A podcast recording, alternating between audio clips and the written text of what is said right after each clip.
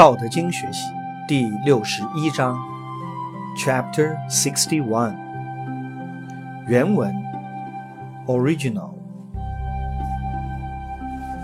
大国者，下流，天下之交，天下之聘，聘常以敬胜辱，以敬为下。故大国以下小国，则取小国；小国以下大国，则取大国。故或下以取，或下而取。大国不过欲兼畜人，小国不过欲入室人。夫两者，各得其所欲。大者，宜为下。现代汉语译文：Mandarin。天下国家有大小，位有尊卑，序有前后，各行其道。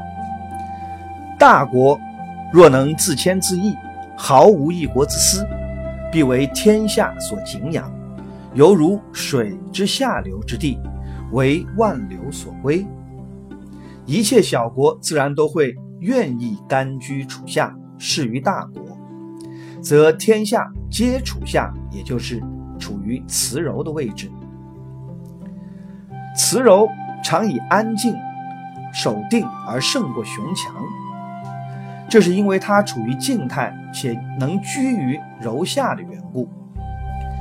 因此，大国若能对小国谦下有礼，自然能取得小国的信任，而使其甘心归附；小国若能对大国谦下有礼，自然也能取得大国的兼续，而对自己平等相待。无论是大国谦下小国以求小国的信任，或是小国谦下大国。以求大国的等势，都不外乎兼续或求荣对方，故而为了达到目的，两国都必须谦下为怀，各取所需。但是最要紧的是，还是大国先以下流自居，这样天下各国才能相安无事。英文译文，English。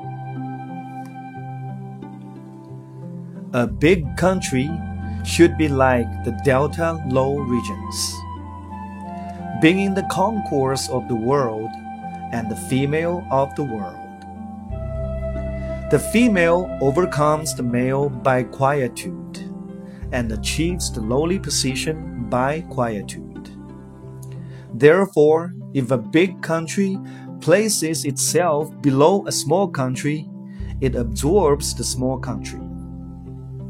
And if a small country places itself below a big country, it absorbs the big country.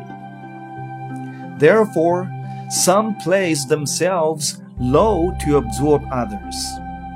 Some are naturally low and absorb others. What a big country wants is but to shelter others. And what a small country wants is but to be able to come in and be sheltered. Thus, considering that both may have what they want, a big country ought to place itself low.